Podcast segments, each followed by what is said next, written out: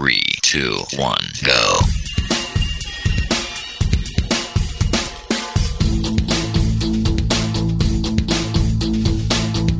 Enredando, la informática que se escucha.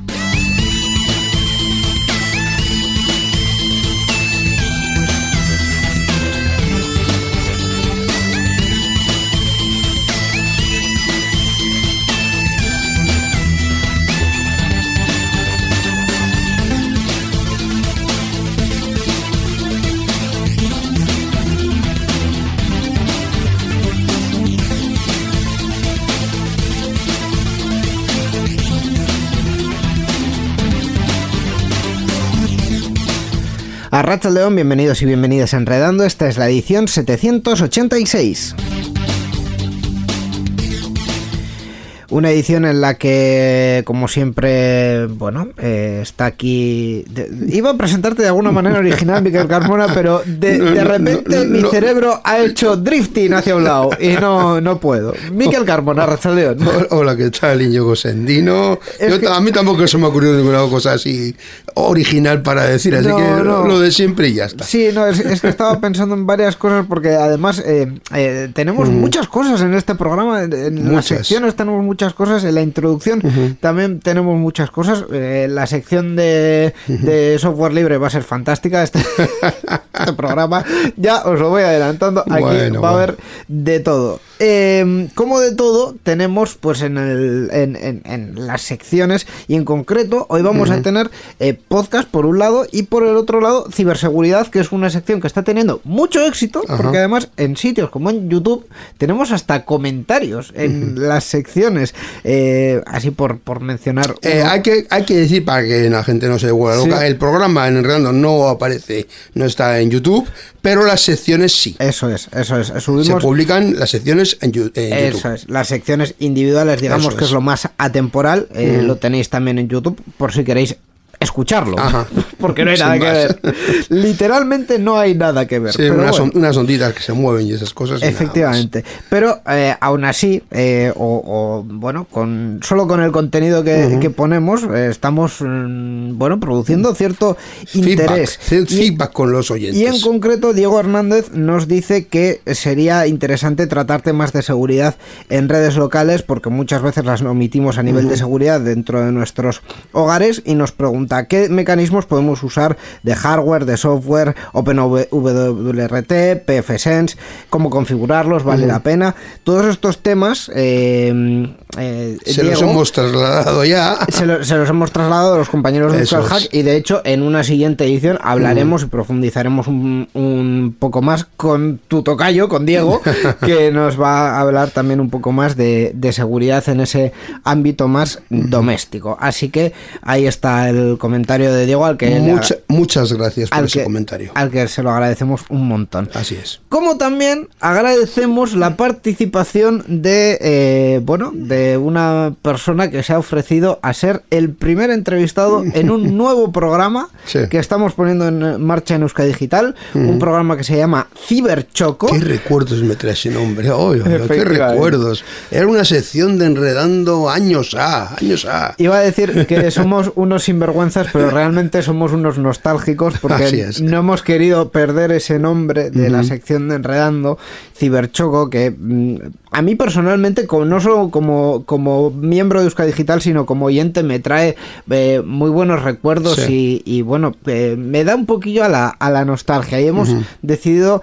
eh, con ese mismo espíritu, hacer un programa de entrevistas fuera de, de Enredando, Sí, sí. eh, donde vamos a dar voz a personajes de la actualidad, eh, bueno, de la- del ámbito Del tecnológico, ámbito, sí. de nuestro ámbito geográfico también, para que nos cuenten un poco los proyectos que, que ponen en marcha. Va a ser un podcast mensual, la primer- el primer episodio ya está disponible en, en nuestra web, en euskadigital.eus, un podcast eh, mm, que lo lleva eh, Gaisca Carmona, Ajá. no sabemos lo que hace hacemos con este hombre, pero bueno. No, no bien, bien, bien. A mí Sí, me ha sí, gustado, está, está muy bien. ¿eh? Y el Además, primer- las opiniones que ha, que ha comentado nuestro primer entrevistado han sido muy interesantes. A mí me ha gustado mucho. El primer entrevistado es José Mari Cabero. Ha sido, sí. eh, que, que, bueno eh, ha puesto en marcha un proyecto que se llama Escudero por el que también ha recibido un premio de la Fundación BBK y en ese primer episodio se habla mucho de eh, la tecnología hacia los mayores y la accesibilidad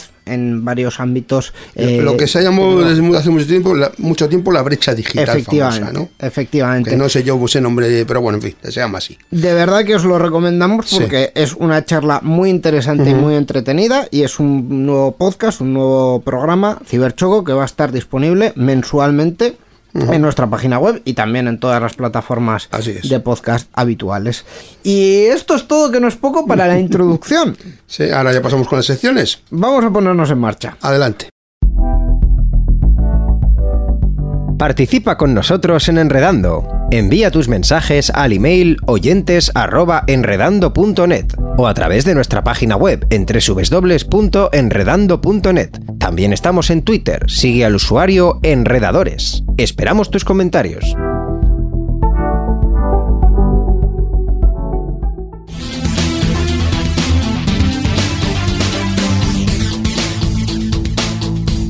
Enredando, la informática que se escucha.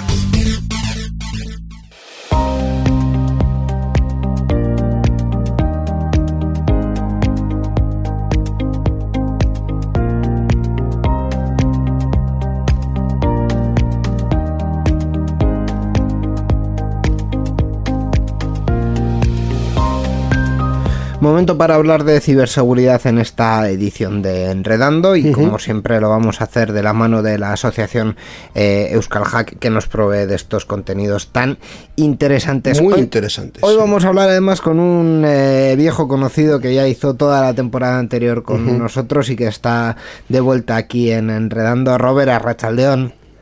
Rastión, me habéis rescatado del armario. Efectivamente. Además, con un tema que, que nos interesa. Bueno, eh, es que eh, justamente a mí me interesa, o sea, quiero decir, pero es que además, comentando las noticias, solemos tener un abogado, así que todavía más interés en las cuestiones legales y en lo que se suele llamar delitos informáticos o delitos telemáticos, que es un concepto que se escucha muchas veces Sí. y que quizá tiene un contexto que, le podemos dar para comprender mejor de qué estamos hablando cuando hablamos de ellos, ¿verdad? Pues sí, eh, la verdad es que yo creo que a veces nos falta un poco de background ¿no? sobre, sobre cómo convivimos en sociedad. Y todo esto es lo relativo a las normas que rigen pues, cuál tiene que ser nuestra conducta, lo que la ley considera que está bien y lo que la ley considera que está mal. ¿no? Eh, un abogado, y sin embargo amigo mío, me decía pues, que al final las leyes, eh, las normas, lo que impiden es que cuando tú tienes un conflicto con el vecino te líes a garrotazos. Sí. Entonces, claro, eh, hoy vamos a hablar concretamente de qué es lo que podemos hacer eh, cuando tenemos un problema en Internet como usuarios y de a qué normas o de qué mecanismos tenemos para arreglarlo todo sin recurrir a esos garrotazos que decía antes. Además que o sea la circunstancia de que en Internet pues a veces es muy complicado saber dónde y a quién hay que pagar un garrotazo cuando tienes un problema. Sí. Pues efectivamente, y eso es una de las cuestiones que en los últimos años, eh, la- el- el- sobre todo el Poder Legislativo ha intentado buscar eh, mecanismos para que en Internet se cumplan primero las mismas leyes que la, que la vida real, ¿no? Que en, que en un ámbito más físico, y segundo, el que las personas que están detrás de, de ciertos eh, delitos o de ciertas cuestiones que pueden ser investigables, pues también estén identificadas y sea relativamente fácil encontrarles, ¿no? Sí, la verdad es que, bueno, eh, creo que no es un secreto que está habiendo problemas a la hora ¿no? de perseguir este tipo de delitos. Pero antes incluso de hablar concretamente de delitos, por aterrizar un poco el tema, eh, voy a hablar de unas pequeñas cuestiones. No todo lo que nos sucede, que percibimos como malo en Internet, es un delito. Hay otras normas a las que podemos acudir. Por ejemplo, eh, tenemos una norma muy potente en Europa que es el Reglamento de Protección de Datos, eh, la ley orgánica de protección de datos y de garantías digitales o derechos digitales eh, que afecta a todos aquellos eh, casos en los que nosotros consideramos que nuestros datos pues, se han publicado sin permiso, incluso una foto se ha publicado sin permiso, y no es un delito, es una ley eh, que decimos administrativa. Y sin embargo, soluciona y pega muy buenos sartenazos pues, cuando tenemos un problema de este tipo. Existen otro tipo de normas que no son ni siquiera hechas por el Poder Legislativo. Eh, hay normativas que las empresas tienen que cumplir, por ejemplo, para que les dejen tener tarjetas de crédito, o incluso en nuestra propia empresa, según que si somos una empresa que se dedica a algún asunto informático, puede que tengamos que, cumplir este tipo de normas. Y es más, incluso las empresas que tienen un poco de conciencia con, con el, eh, no sé, vamos a decir, la garantía de los derechos digitales de sus usuarios, se pueden avenir a buenas prácticas. Y eso es, eh, bueno, pues que te garantizan que por lo menos en cierta medida, en lo que ellos respecta, tus datos y tu identidad digital pues va a estar razonablemente cubierta, ¿de acuerdo? Ahora bien, ya entrando eh, en lo que sí que son delitos, bueno, de, nuevo, de nuevo, parafraseando a mi amigo abogado, al final, cuando tú tienes un conflicto con una persona en nuestra sociedad, los delitos, lo que afecta al Código Penal, eh, son aquellos comportamientos en los que tú te ves más perjudicado o más graves, ¿de acuerdo? Entonces, normalmente lo que tienen este tipo de comportamientos es que llevan aparejado pues una pena de libertad o, bueno, según qué tipo de, de sanciones, vamos a decir, las que el legislador y las que cuando nos montamos las normas para convivir se consideran más graves. Entonces, eh, no siempre la mejor estrategia es acudir a poner una denuncia, porque hay veces que cuando nosotros tenemos un conflicto en una plataforma grande, Facebook, Microsoft, Instagram, bueno, pues, pues las grandes redes sociales, directamente muchos de los problemas los podemos solucionar acudiendo a sus formularios de queja. Hmm. No, oye, eh, están suplantando en este perfil, están usando una foto mía y yo no he hecho este perfil. Bueno, pues igual a veces incluso es algo mejor que acudir a una denuncia eh, puede ser hablar con la plataforma y que cierre el perfil, ¿de acuerdo? No sé si vosotros habéis tenido alguna experiencia similar o habéis acudido a lo que son los formularios de queja de Google o Amazon. Pues eh, la, verdad que de Google o Amazon en concreto no, pero en Twitter sí que mm, he hecho varias veces denuncias sobre el contenido de algunos, de algunos mensajes y de hecho, hablando precisamente sobre Twitter, es una de las cuestiones que he tenido más polémica últimamente, ¿no? Que al final, ya sea por el derecho europeo, por, simplemente por, por, la necesidad que hay de, moderación, eh, hay eh, algunas plataformas que parece que flaquean en ello, ¿no? Y que acudes a ellos con un problema de este, de este tipo, pues con una suplantación de identidad o incluso con un problema de, de acceso, mm, algo más grave, y hay muchas veces que se que la sensación que tiene el usuario es que se lavan las manos que, bueno que no que les da un, poco, les preocupa, un poco igual. Y en el caso de Twitter además que se ha demostrado que han reducido ampliamente el, número de personas que tienen dedicadas a ese tipo de tareas Bueno, todas esas cuestiones que, que comentas y que seguramente todos hemos podido vivir con alguna de las plataformas grandes, eh, llevan por detrás un debate muy importante de, si las plataformas tienen que ser garantistas de nuestros derechos o no y hasta qué punto pueden entrar a jugar el comportamiento de los usuarios. O sea, el debate es enorme. Pero sí que es verdad que, por ejemplo, eh, igual refiriéndome a casos muy sangrantes, como pueden ser casos de bullying, que hoy en día pues, pueden acabar con pues, mofas y menosprecio de un menor en una plataforma o incluso insultos graves o, persecución de, menores o incluso en, un acoso a un adulto, pues también se puede hacer un daño psicológico muy importante. Eh, sí que es verdad que mm, desde mi punto de vista, ¿eh? a veces es mucho más importante que determinar quién ha sido el que lo ha hecho, eh, si nosotros somos tutores de un menor o si, o si conocemos a esa persona, para mí es más importante frenar el daño. Que ese menosprecio, que ese bullying, que ese problema se pueda atajar en primer lugar porque psicológicamente la persona que ha sido víctima de ese, de hecho, pues eh, creo que le va a venir mejor a largo plazo que saber quién es. ¿no? Y ahí, eh, por eso hago hincapié en este tipo de herramientas, porque muchas veces sí que podemos frenar o sí que podemos cerrar este tipo de comportamientos, ¿de acuerdo? Como usuarios más cosas con las que nos podemos encontrar y por las que podemos acabar poniendo una denuncia, ¿no? Yo creo que de las primeras es lo que os he comentado, el bullying, los acosos, las suplantaciones de identidad. Ahí está la, la, maniobra de la plataforma, siempre se pone una denuncia. Y luego las estafas. Las estafas en Internet, Eh, bueno, creo que los números suben año a año con una resolución bajísima y al final, eh, bueno, pues como usuarios es muy frecuente que nosotros nos podamos eh, ser víctimas de estafas. Y aquí entran en juego diferentes factores, ¿no? Está un factor muy, muy importante y es si he sufrido, por ejemplo, una estafa con una tarjeta bancaria, si me van a devolver o no el dinero. Normalmente tú vas a tu entidad y tu entidad, para devolver el dinero, para comenzar el proceso de reclamación a la empresa emisora de la tarjeta, 4B, Visa, quien sea, pues te pide, te pide realizar una denuncia. ¿no? Y bueno, con esta denuncia te pueden realizar el dinero. Pero hay otros casos en los que la justicia está dando la razón en última instancia a los usuarios, en los que el usuario realmente es engañado, pues porque es una persona que probablemente no tenga muchos conocimientos técnicos, pero sí que es verdad que arma petarda, ¿no? Eh, caso, por ejemplo, muy sangrante, yo creo que hemos hablado de aquí en algún podcast, la aplicación famosa que se hacía pasar por, por DHL, que tenías un paquete, que entraba en tu, en tu teléfono y que hacía un montón de operaciones bancarias eh, a tu costa sin que tú te enterases. Ahí eh, al final los bancos en un primer momento creo que optaron por, no devolver el, dinero, porque al final la aplicación te la has instalado tú y en parte eres responsable de lo que te ha pasado, pero creo que la justicia está dando la razón a los usuarios finales, porque mm, ese tipo de estafas al final te provocan un agujero bancario terrible. Entonces, bueno, pues eh, de nuevo, eh, si tenemos un problema de este tipo, mm, la denuncia es desde luego un camino viable pero si queremos que nos atiendan bien, yo aquí sí que abogaría, ¿no? Pues por eh, asesorarme con alguna asociación de consumidores y tener muy claro cuál es el camino que tengo que tener ya no solo para que me para que detengan a la persona, que a veces es lo que menos nos importa, sino para que me restituyan el dinero, ¿no? Y ahí sí que es verdad que el camino de, las asociaciones de consumidores suele estar bien, pues que por lo menos ellos tienen experiencia de lo que ha pasado en otros usuarios y, nos puede solventar el problema de primeras, que es tener el dinero. Luego ya veremos si cogen a la persona o no, ¿de acuerdo? Vamos a comentar algún otro caso práctico más. Vale, bueno, a ver, eh, ya, yo ya os digo que es que cada día surgen cosas nuevas y, esto es a nivel de personas, a nivel de empresas, por ejemplo, hemos hablado en numerosos podcasts anteriores y estoy seguro que hablaremos esta temporada, ¿no?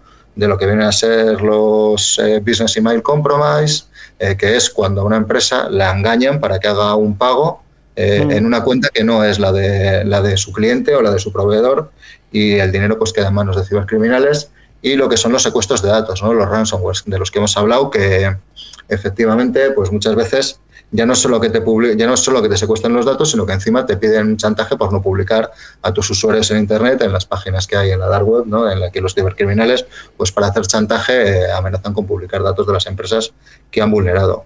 Aquí la cosa es diferente, porque ya estamos hablando de empresas y en principio esto tiene bastante mal arreglo. Si somos víctimas de, una de estas suplantaciones de identidad con un pago, eh, la denuncia es importante de nuevo, pero también es muy importante ir al banco e intentar que paren la transferencia cuanto antes, que bloqueen ese dinero. Al final daros cuenta de que sale de una cuenta y va a la cuenta controlada por atacantes o controlada por cibercriminales y casi lo más importante que tenemos que hacer es ser conscientes de que hemos tenido el problema cuanto antes e intentar bloquear el dinero en la cuenta de destino porque si el dinero ya sale de esa cuenta de destino, hay un montón de métodos para lavar dinero, pues, criptomonedas, mulas, un montón de cosas que hace muy complicado recuperarlo. Y al final, en todo lo que tiene que ver con, dinero, que cogen al culpable es importante, pero nosotros como empresa, como persona, eh, en muchas ocasiones también lo que queremos es que alguien nos restituya. Y aquí sí que es importante hablar cuanto antes con el banco, parar, poner una denuncia y con esa denuncia ya se resolverá si ese dinero que está bloqueado en el banco de destino eh, te corresponde o no te corresponde. Con lo cual, de nuevo, eh, lo hemos hablado más veces, es importante tener un sistema de alertas y es importante ser consciente de la ciberseguridad en las empresas. Pues eh, dime, Robert. No, bueno, pues quiero decir, al final yo creo que en lo que nos podemos encontrar en el día a día, esto es lo que hay. Al final es importante hacer una reflexión final, si, si me dejáis, ¿no? Sí. Eh, habéis hablado de que hay un montón de medidas puestas por la Administración para intentar paliar el problema, pero ante un delito, ante un problema informático, ante un problema que podamos tener en la vida, hay dos factores, ¿no? La restitución que puede hacer la sociedad, que muchas veces es con palo al delincuente, y eh, cómo se siente la víctima. Para mí eh, siempre es importante ante un problema de este tipo eh, si somos la víctima, pues bueno, eh, dependerá de nuestra fortaleza mental, pero si estamos ayudándole o si estamos asesorándole, es muy importante tratar de minimizar el daño. Si conseguimos que la víctima, aunque haya sufrido una estafa, recupere el dinero, hemos dado un paso adelante. Si estamos ante un caso de bullying, estamos ante un caso de ciberacoso, que por desgracia son más frecuentes de lo que nos gustaría, lo importante es que esa persona que lo está sufriendo psicológicamente se recupere cuanto antes. Y al final, eh, lo dicho, la denuncia a veces es un paso necesario para que continúe todo el proceso en el que yo puedo recuperar mi dinero o se puedan bloquear esas cuentas de Facebook, pero no siempre es el primer paso. A veces hay que intentarlo a través de las plataformas y nunca, nunca, nunca hay que perder de la perspectiva que detrás de un delito, aparte de un delincuente, hay una víctima y que cuanto más eh, conscientes seamos eh, de minimizar el daño a esa víctima, pues yo creo que, que mejor se habrá hecho ¿no? la, paliación de ese, de ese, delito o de ese problema. Pues no podrías haberlo resumido mejor, la verdad, porque es eh, una de, la, de, las cuestiones que más está en boga en los últimos eh, tiempos y que efectivamente eh, la víctima pues tiene que, que ver cómo se restituye, pero también se, se, se minimiza y hay que intentar eh, echar una mano y, ayudar también en esos, en esos casos. Eh, pues la verdad es que muy interesante los temas que hemos tratado hoy. Solo nos queda recordar eh, que esta sección, como siempre, nos llega gracias a la asociación Euskal Hack. Sí, bueno, Euskal Hack es una asociación sin ánimo de lucro cuyo objetivo es promover la comunidad y la cultura en materia de seguridad digital y nos podéis encontrar en Twitter en arroba euskalhack y si no en nuestra página web www.euskalhack.org. Pues eh, es que ricasco Roberto por estar con nosotros este ratito. Muchas gracias. Y nos vemos muy pronto aquí en Enredando. Es que ricasco sube ahí. Hasta la próxima. Agur. Agur. La informática que se escucha.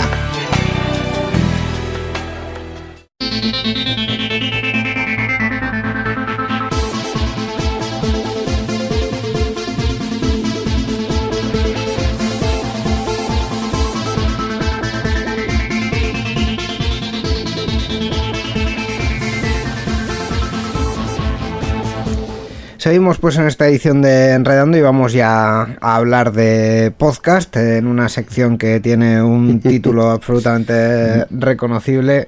Mundo Podcast. Es que, es que es ver la expresión de Miquel y decir, está, está aguantando hasta el momento en el que lo tiene que decir. Dilo, dilo, dilo, Miquel. ¿Otra vez? Sí, sí. Mundo Podcast. Perfectamente.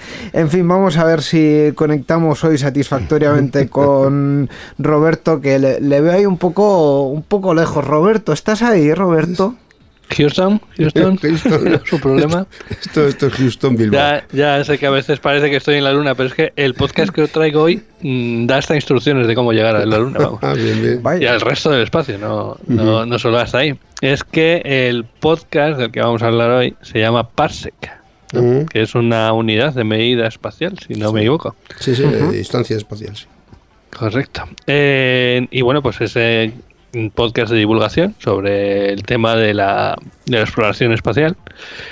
Eh, como ellos dicen en su descripción, pues a ver quién va a pisar antes Marte, Estados Unidos o China, o el Blue Origin puede competir con SpaceX, o hablan de la NASA, de la Agencia Espacial Europea, de Starlink, obviamente. Eh, bueno, pues todo lo que eh, se habla de, a nivel de, del espacio, en las noticias, en, en, en la actualidad, ellos lo tratan y la verdad es que últimamente se habla mucho del espacio.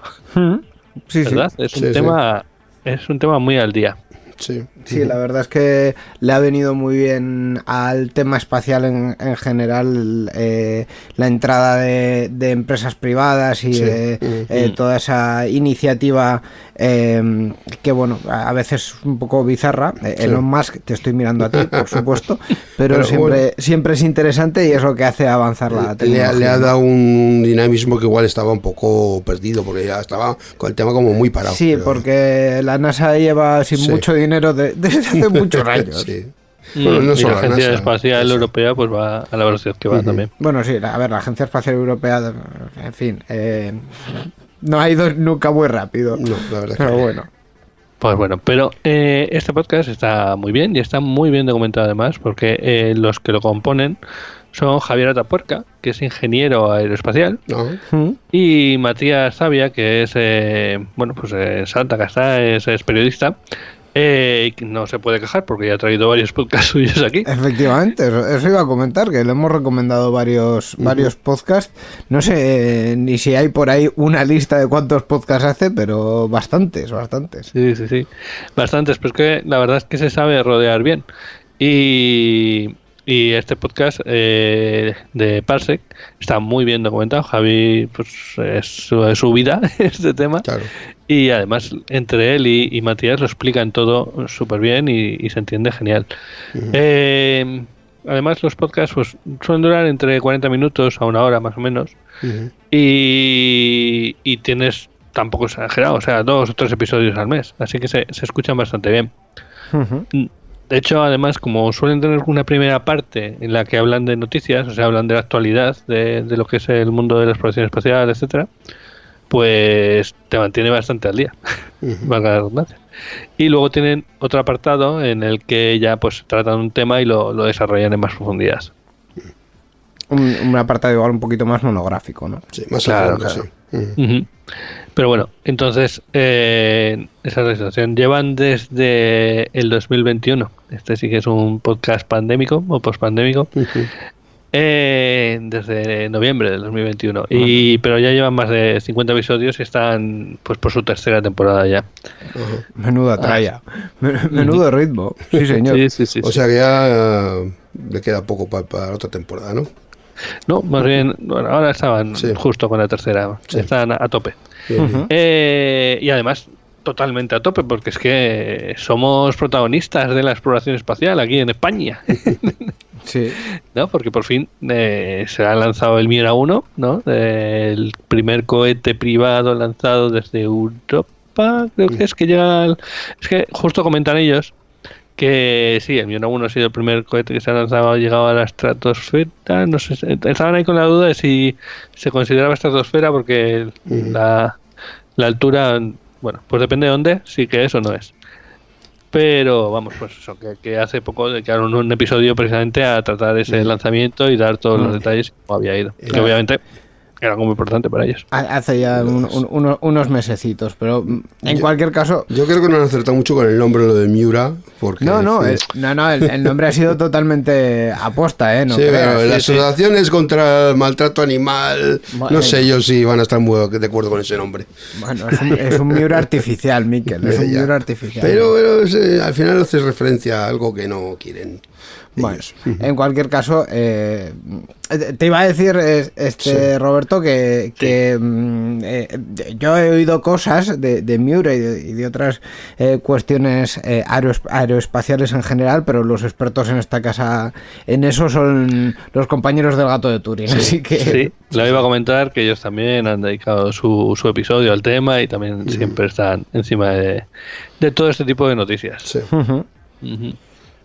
Sí, sí, sí. Eh, y bueno, es que es algo de lo que estar.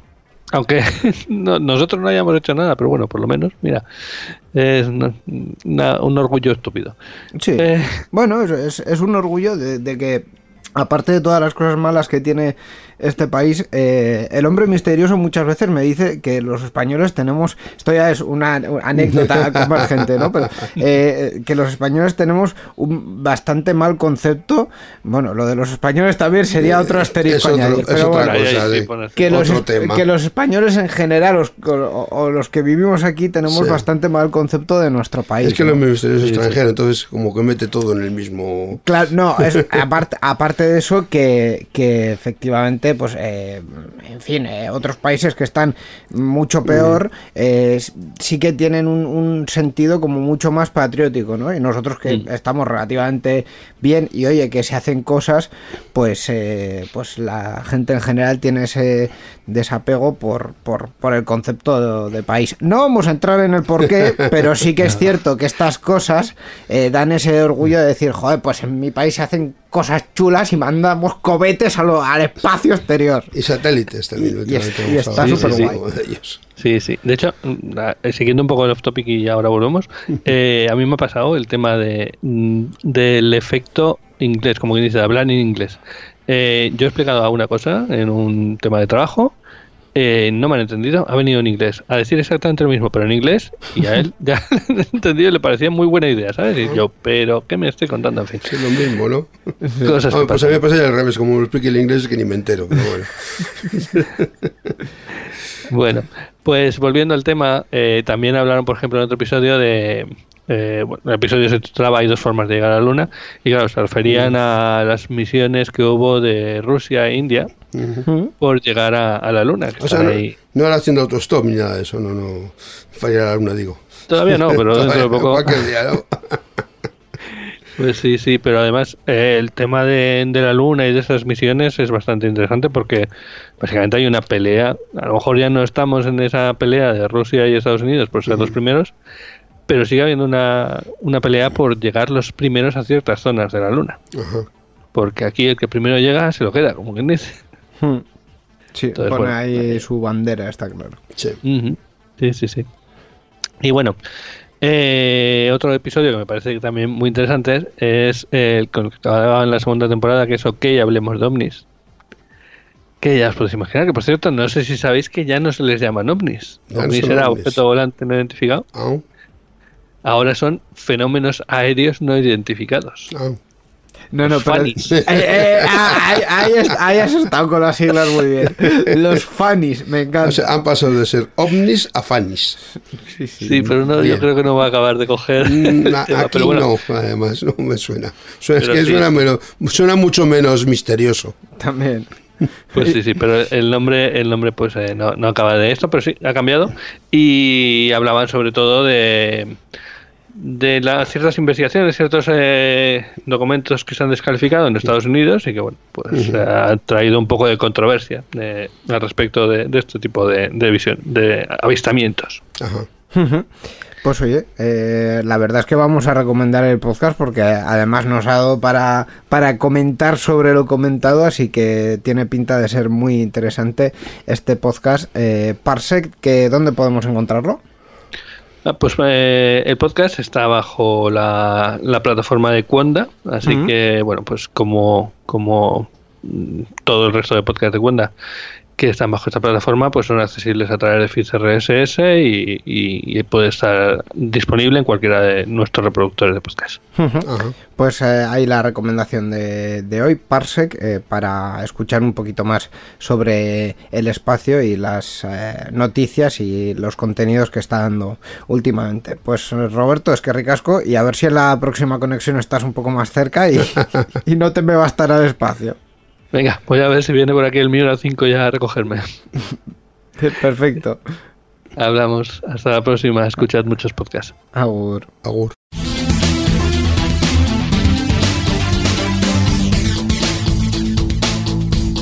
Enredando, la informática que se escucha.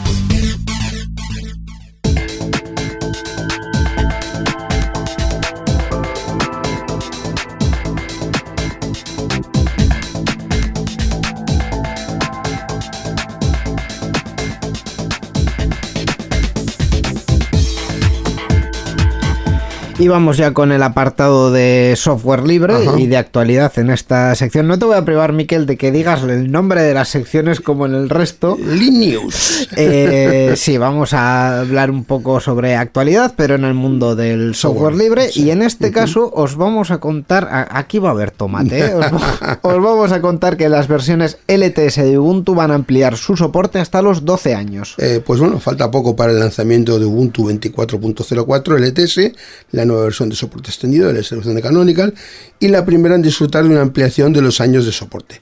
Lo ha confirmado Mark Zuckerberg, que es el fundador y CEO de la compañía, en una reciente entrevista y pese a que todavía no se ha anunciado de manera formal. Eh, las versiones LTS de Ubuntu tienen, salen cada dos años y ofrecen cinco años de soporte de base que a partir de ahora serán 12. Aunque la próxima LTS de Ubuntu ya verá la luz con los 12 años de soporte garantizados, la ampliación se irá aplicando de manera retroactiva. En otras palabras, aunque Ubuntu 22.04 LTS será la primera versión del sistema en partir con dicho periodo de soporte garantizado, no será obviamente la primera en hacer uso del mismo. ¿Cuál será? Todo parece indicar que la Ubuntu 14.04 LTS, cuyo ciclo de vida completo finaliza en breve. Sin embargo, hasta que este supuesto no sea confirmado Canonical, todos son cábalas. Parece ser que esta medida no va dirigida al usuario de Ubuntu en PC, sino que al que usa el, sistema en servidores para mil y una tareas, que son para las que se presta Ubuntu como distribución. De todos modos, hablaremos más acerca de esta ampliación del soporte de Ubuntu LTS cuando se confirme. Como mucho el próximo 25 de abril, fecha elegida para el lanzamiento de Ubuntu 24.04 LTS, cuyo ciclo de vida se extenderá hasta 2036 bajo las nuevas condiciones. Me parece mucho. Es decir, de hecho, eh, poniendo el ejemplo que, que pone que, que has puesto mm, ahora mismo, la, la Ubuntu 14.04 es una distribución que tiene ya 10 años. Va, se va a cumplir. 10 Entonces, años. y está terminando su ciclo de vida de actualizaciones. Sí. Eh, y parece que, que Canonical quiere extenderlo dos años más. Eh, Dos años. Sí, ¿no? No, Sí, de sí. 5 a 12. Sí, pero quiero decir, si, si la 1404, el ciclo de vida completo lo finaliza ahora es porque hay ot- otra, otra etapa más. Sí, eh, para la- sí, es- hay un soporte ampliado para Para las eh, empresas que pagan, Para las empresas que pagan, que son 10 años. Efectivamente. Es. Mm. Entonces, eh, por un lado, nos falta información, ¿no? Porque va a ser solo para esas empresas que pagan, va a ser para todas. No se sabe. Todavía estamos, tenemos los datos de solo lo que ha comentado el CEO en la entrevista. Claro, es es va- en lo que estamos basándonos para comentar esta noticia. Va a ser público, Se irá viendo, pues conforme vayamos, en fin, se vayan sucediendo los acontecimientos. Efectivamente, pero en cualquier caso, el, el intentar forzar un poco hacia nuevas eh, tecnologías y hacia nuevas versiones y hacia sistemas más actualizados, yo creo que es eh, un- sin, sin hacer exa- exageraciones y teniendo en cuenta la cuota de mercado que tiene Ubuntu dentro de, de- de- Sí, de del los servidores, que es mucha, pero tampoco es el más dominante. No, en los servidores no. En- Más en, en escritorio, sí. Y dentro, incluso en, en general, quiero decir, no, no es que Ubuntu sea el número uno en servidores, está, yo creo que es el número dos o número tres, Sí. por ahí. Eh, yo creo que es bueno eh, forzar a que toda la gente que tiene esos servidores vaya actualizando y vaya teniendo eh, pues versiones nuevas que siempre aportan más seguridad.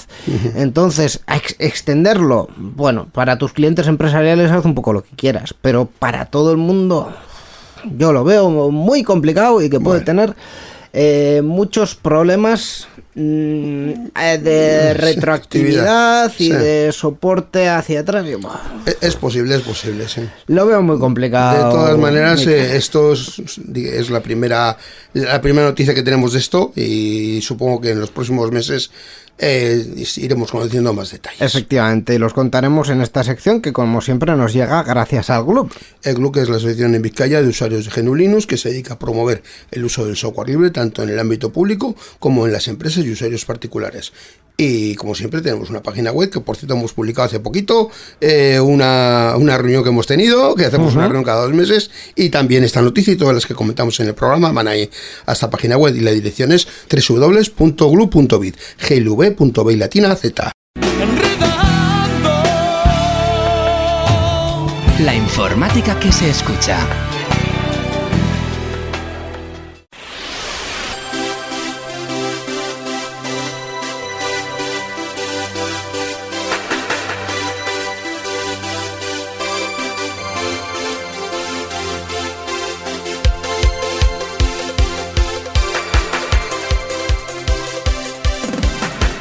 Y abrimos el apartado del resto de la actualidad tecnológica, como siempre, con el analista. eh, periodista no es. Periodista. Voy a contar una, una cosa real de tu vida, Borja, me lo vas a permitir.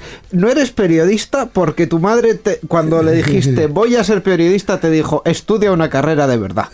Sí, la- las cosas como son, es, es, es así. Pero yo siempre he tenido una gran devoción por la radio, concretamente la radio deportiva, y debo decir por el señor José María García. Efectivamente. Borja Hermosa, Rachaldeón, ¿qué tal? Rachel, muchachos. Hola, Borja. Eh, hemos empezado esta sección haciendo amigos eh, y bueno, pues, pues todo muy bien, la verdad.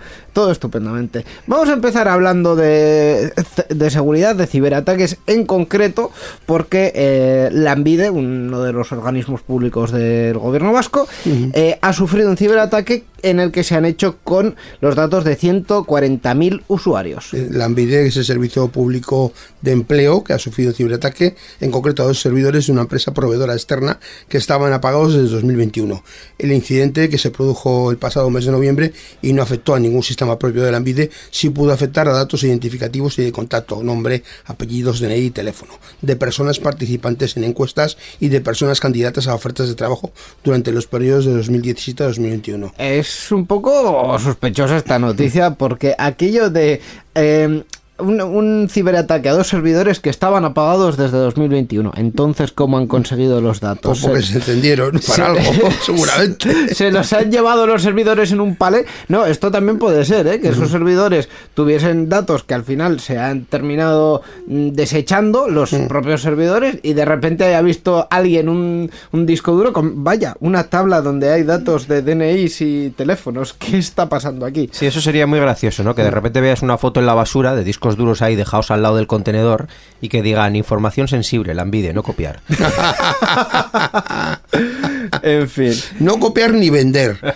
En fin, el problema al final ha sido eh, un po- una cuestión que se- absolutamente se, se desaconseja, que es que los proveedores externos de las empresas tengan copias de los datos de, de- de- de estos organismos o de estas empresas en general. Quien tenga que acceder a los datos, que acceda directamente. O sea, no le des una copia porque eso ya es una copia no controlada y cuidado, ojito. Bueno, ¿no? ahora, dicen que ya no podría pasar porque desde 2021 las empresas proveedoras de la ENVIDE se conectan directamente a los sistemas del organismo. De Efectivamente. esta forma, los datos personales que se registran en el servicio público se gestionan en exclusiva desde la plataforma corporativa del gobierno y no mediante proveedores externos, que es lo que... Efectivamente. que lo la este administración qué maravilla, ¿verdad? Sí, una fan- Ahora una ya no puede pasar. Pues No, mira, es eh, verdad. por lo menos nos vamos a consolar con eso. Sí, sí, que la administración tarde, pero bueno, como Bueno, siempre, va- se ha puesto va- al día o se está va poniendo al día. poniéndose al día poco a poco. Sí, sí, y, y ya por lo menos consigue que tengan plataformas de intercambio de datos que sean Mm. más o menos centralizadas y más o menos seguras. No, pero bueno, más que tener plataformas de intercambio de datos es eh, si viene aquí, yo qué sé, voy a mencionar una empresa cualquiera, Lanalden, por ejemplo, que es una empresa de call centers, le das un servicio de, de- de- de recogida o de recepción de, de llamadas, pues en fin, eh, dale acceso a tus, a, tus eh, datos, pero que no se los lleven. Efectivamente. Sí. Eso es lo que Eso, mencionábamos, es, ¿no? acceso sí, pero no recogida. Pero eso lo podemos decir con, con Ambide, lo podríamos Sí, decir, yo con sé, con, con Euskaltel, con cualquier otra empresa que os imaginéis que puede tener un call center, pues Mm. eh, por ahí suelen ir un poco las, las cuestiones. Sí. El tema de la cesión de datos es lo que tiene, que al final es donde se puede producir las mayores brechas de seguridad. Así es. Efectivamente.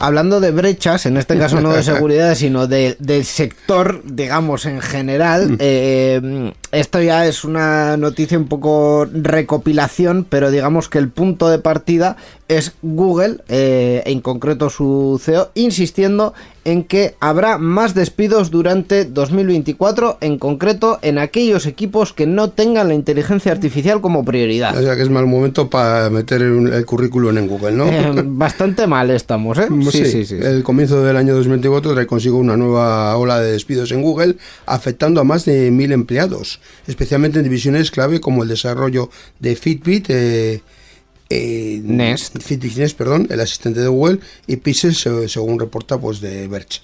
Estos recortes de personal se suman a una serie de medidas similares llevadas a cabo por otras empresas tecnológicas en un fenómeno que algunos han denominado Operación Bikini Empresarial. Que no es que a Google le vaya mal, o sea, Operación Bikini, entre comillas. Em- em- efectivamente. Eh, que no es que a Google le vaya mal ni que esté teniendo pérdidas, al revés. O sea, quiero decir. Mm. No, pero Google- lo de siempre, que ganan menos de lo que quieren ganar. Y, No, y incluso han tenido beneficios y han tenido cuentas mm, positivas, más positivas Mm. que la anterior, pero eh, bueno, eh, lo que han decidido es que, o lo que han visto es que entre 2020 y 2022, pues eh, creíamos que la pandemia, el teletrabajo y estas cosas iban a dar mm, pingües beneficios a las empresas tecnológicas y en algunos casos ha sido así, pero en otros pues han visto que ya mm, pues los- la escala por ejemplo de ciertos proyectos pues se les ha ido de las manos eh, y ha habido una sobrecontratación eh, esto también lo ha dicho lo diré, Mark Zuckerberg, que en, en su propia empresa, en Meta, también, también lo están haciendo, que, bueno, que, que- que hay demasiada... Meta es la de gente. Facebook. Sí, Meta es la de Facebook. La de Facebook, eh. Oculus, Instagram, Threads ahora también. Threads, eh, Miquel, te voy a actualizar. Threads es la nueva red social de Meta que se parece a Twitter y que funciona con los usuarios de Instagram, ¿vale? Para que te vayas ubicando. Eh, ya me he perdido. eh, A partir del nombre ya me he perdido. No, me- no me Perfecto. extraña. Perfecto.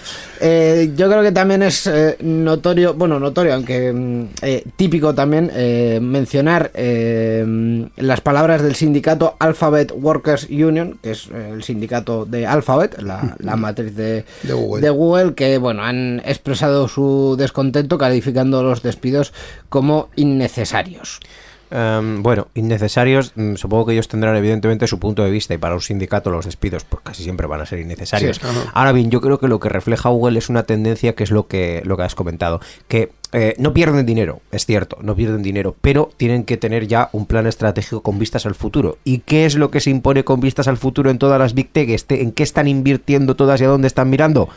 A la IA. A la IA. Es decir, y llámese Google, llámese Sí. Amazon, llámese Microsoft, llámese Meta, que lo has mencionado también, Sí. están todas, Apple también, están todas, que si la IA, que si la IA, que si la IA, que si la IA, porque es donde eh, eh, el mercado primero se va a mover respecto a eh, posibles soluciones de futuro, eso para empezar, y segundo porque seguramente a ellos también les interesa que parte de su trabajo la haga una IA y ahorrárselo el sueldecito. Claro, eh, al final eh, con la IA es lo mismo de, que hemos comentado varias veces, ¿no? Estamos ahora en el periodo de, de Es- crecimiento. Están abriendo mercado. Ca- cada vez menos salvaje, o sea, cada vez es menos... También es cierto que Miquel hace un trabajo estupendo como director de este programa de quitarnos noticias de mierda sobre IA, para, porque, porque hay un límite. Es que, eh, es que últimamente es que todo, Sí, todo sí, es IA, sí. todo es IA. Yo alguna pongo porque si no me queda más remedio, pero no- intento el Ef- menos posible. Porque al efectivamente. final son cosas que, que tampoco tienen ninguna importancia. Entonces la explosión ya parece que está empezando un poco a estabilizarse. A remitir. Eh, sí, y, y bueno, eh, veremos cómo toda esta inversión en IA luego eh, irá estabilizando hacia, hacia un punto. Pero mm, yo creo, sinceramente, que Google en este caso se equivoca. Pero también es cierto que toda la política empresarial de Google se basa en eh, premiar los lanzamientos y hacer todo el rato cosas nuevas. Y mantener productos a Google no le gusta. Y vamos, mantienen Gmail, pero un poco de milagro. Pero. Mm, Fíjate que en esto no estoy contigo porque si Google fuera la única que lo hiciese, pero es que todas las Big Tech están en esto. Quiero decir, yo creo que el momento que vivimos ahora, después de que el año pasado fuera la gran explosión de la IA y en concreto de ChatGPT y todo su y todo su crecimiento y todas sus mejoras, yo creo que ya han pasado el momento boom donde nos sorprendíamos de lo que era capaz de hacer y ahora tenemos que responder a la segunda pregunta, es, vale, ¿y esto, el desarrollo, digamos, de la nueva tecnología, qué productos me va a dar a mí en, en la vida diaria? Porque sí, está muy bien eh, cogerse la IA, el chatbot, charlar con él un ratito y echarte unas risas, pero aparte de eso, a mí qué me aporta en mi trabajo. Entonces ahora mismo lo- las Big Tech tienen que ser las primeras, como si esto fuera la carrera espacial, en responder a la siguiente gran pregunta. Sí. Es decir, ya hemos puesto el Sputnik, ya hemos puesto el primer satélite eh, espacial. Sí. Ahora tenemos que ser el primero que llega a la Luna. Y Sí. cuando ya llega a la Luna, pues el primer- sí, primero que llegue a Marte. Entonces, ¿cuál es el, el siguiente paso dentro de la IA? Sacar algo de consumo masivo y que aporte una utilidad por la cual la gente esté dispuesta a pagar. Porque ahora mismo sí que es cierto que ChatGPT tiene una versión plus y de pago. No sé cuánta gente la paga, a lo mejor esa gente también tiene interés en utilizar esa herramienta para a su vez crear herramientas derivadas que vendan y que le produzcan dinero, es decir, que no es realmente una herramienta para el consumidor final, sino que es una herramienta para desarrolladores, es decir, está en ese proceso de quién va a fraguar el próximo gran lanzamiento que rompa el modelo tecnológico hasta el momento y que yo creo que más o menos tienen todos claro que ese modelo va a venir con una IA. Ya. Eh, dos- Eso hay que preguntárselo a la IA. Eh, Sí, no, pero, pero dos, dos cuestiones sobre lo que acabas de comentar. Primero, el, el abrir camino no significa que te vayas a quedar como punta de lanza del mercado. No, y, para y- nada. y, Borja, tú recordarás eh, cuando salieron los teléfonos plegables, ¿cuál fue el primer teléfono Sí, plegable? sí, sí, sí, Un- evidentemente. uno de una compañía china que ya nadie recuerda, que lo presentó en un Mobile World Congress Mm. y eh, este señor y yo nos quedamos maravillados con esa tecnología cuando nadie más estaba viendo el potencial de aquello. Seis meses después vino Samsung y lo acaparó todo. Entonces, eh, no solo es, es estar el primero ahí. Entiendo que hagan la carrera de estar el primero, pero en el, en el caso de Google, yo creo que tienen un problema de, eh, de, de objetivos de sostenibilidad. Es decir, te pongo otro ejemplo, Microsoft. Microsoft ahora mismo tiene muchos productos en, eh, en su cartera.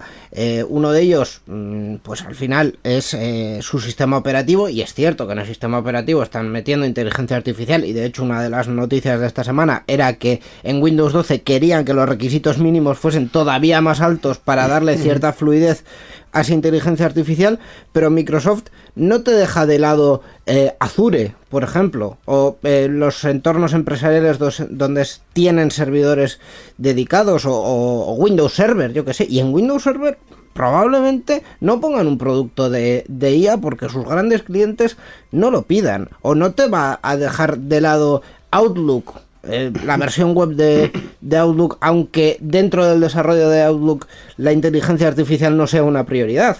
¿Por qué? Porque al final, por un lado, con Outlook consiguen mucho cliente eh, personal, digamos pequeño consumidor, y con la parte de Azure y de Windows Server consiguen mucho cliente eh, empresarial. ¿Están, ¿Están integrando la IA ahí? Sí, yo desde fuera creo que no es una prioridad para Microsoft, igual me estoy confundiendo, pero yo creo que no es una prioridad hasta tal punto que todo lo que no tenga IA como prioridad lo van a quitar de en medio. Yo creo que no. Entonces, Por, por lo menos a corto plazo. hay, hay que, que mantener una una oreca, Es oreca en un balance. castellano, un, Sí, un balance. equilibrio. Entre- un equilibrio, sí, perdón, bien balanceado, un equilibrio sí entre lo que tienes ahora.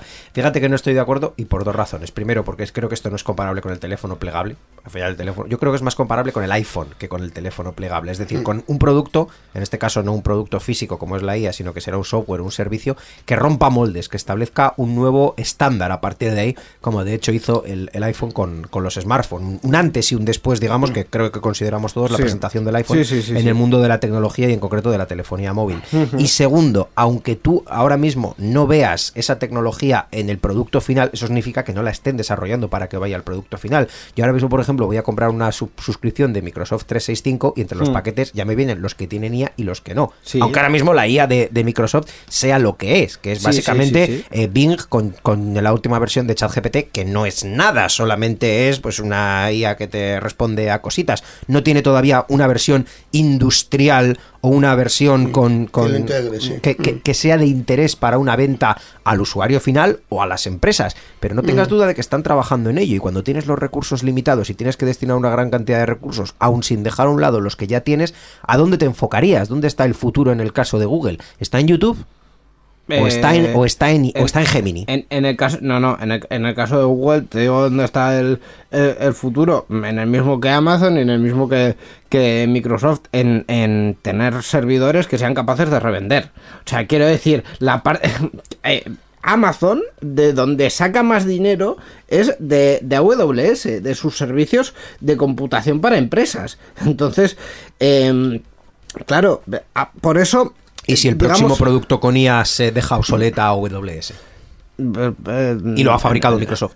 No, no se nepa posible porque esa inteligencia artificial tiene que estar en algún ordenador. Y AWS al final, o, Bueno, pues o en los ordenadores de Microsoft. Ordenadores. Ya, pues O sea, en los ordenadores de Microsoft te encuentras ese punto extra que el de, Claro. eh, de AWS no te. Pero, pero mm, eso puede ser un factor diferencial. Pero de ahí a enfocar, o sea, a mí la enmienda a, la, la enmienda a esta noticia, a lo que, o más bien a lo que dice el CEO de Google, no es a, al concepto en sí, es a la frase de, eh, de, de, mm, mm, eh, que los equipos donde no tengan la inteligencia artificial como prioridad van a ser equipos de segunda. Mm, sí, Ten cuidado. sí, sí, Ten, sí. sí. ten Sí, cuidado sí. porque, porque igual Esa es su estrategia. Estás jugándote la estabilidad de tu empresa. Pero Yo, yo, yo no tengo una bola de cristal y ya sabéis que vaticinando el futuro aquí en, en el pro- estos programas me la he jugado a veces y con nefastas consecuencias.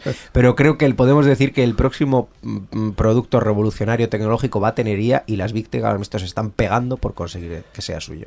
En eso sí que estoy de acuerdo, pero, pero veremos cómo, quién y cuándo.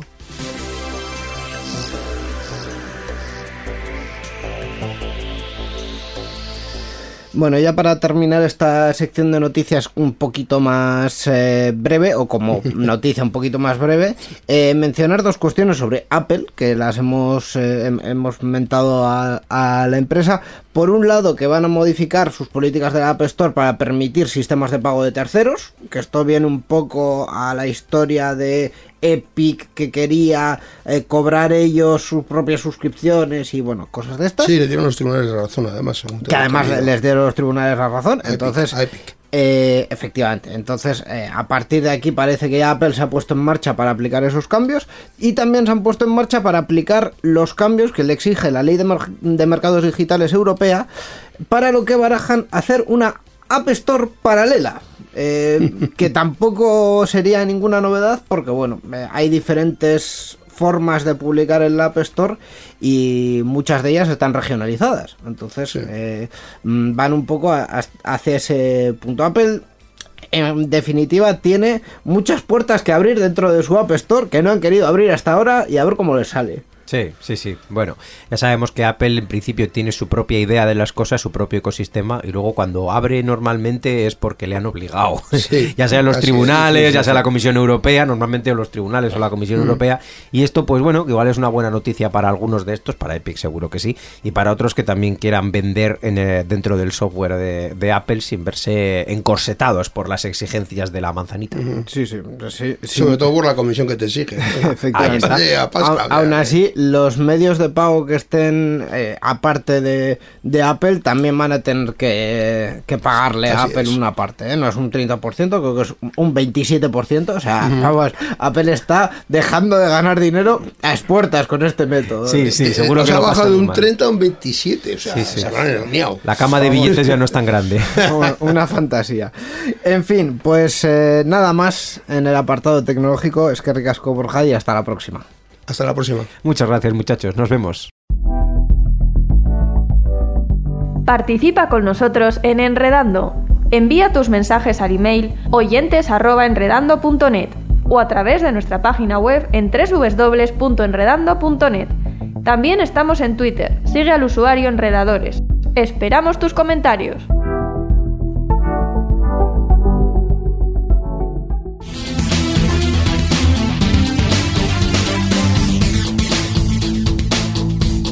Enredando, la informática que se escucha.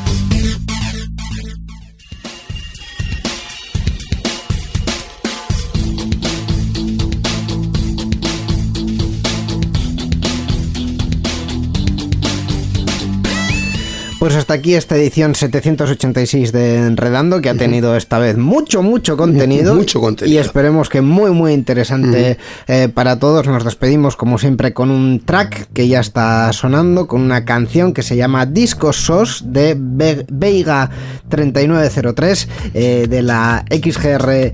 XGNR Encounter, he cruzado ahí los, los- las letras, no pasa nada. XGNR Encounter que se celebra en Silleda, en Pontevedra, de la última edición que se celebró el año pasado en 2023. Con ella os dejamos hasta la próxima semana. Agur. Agur.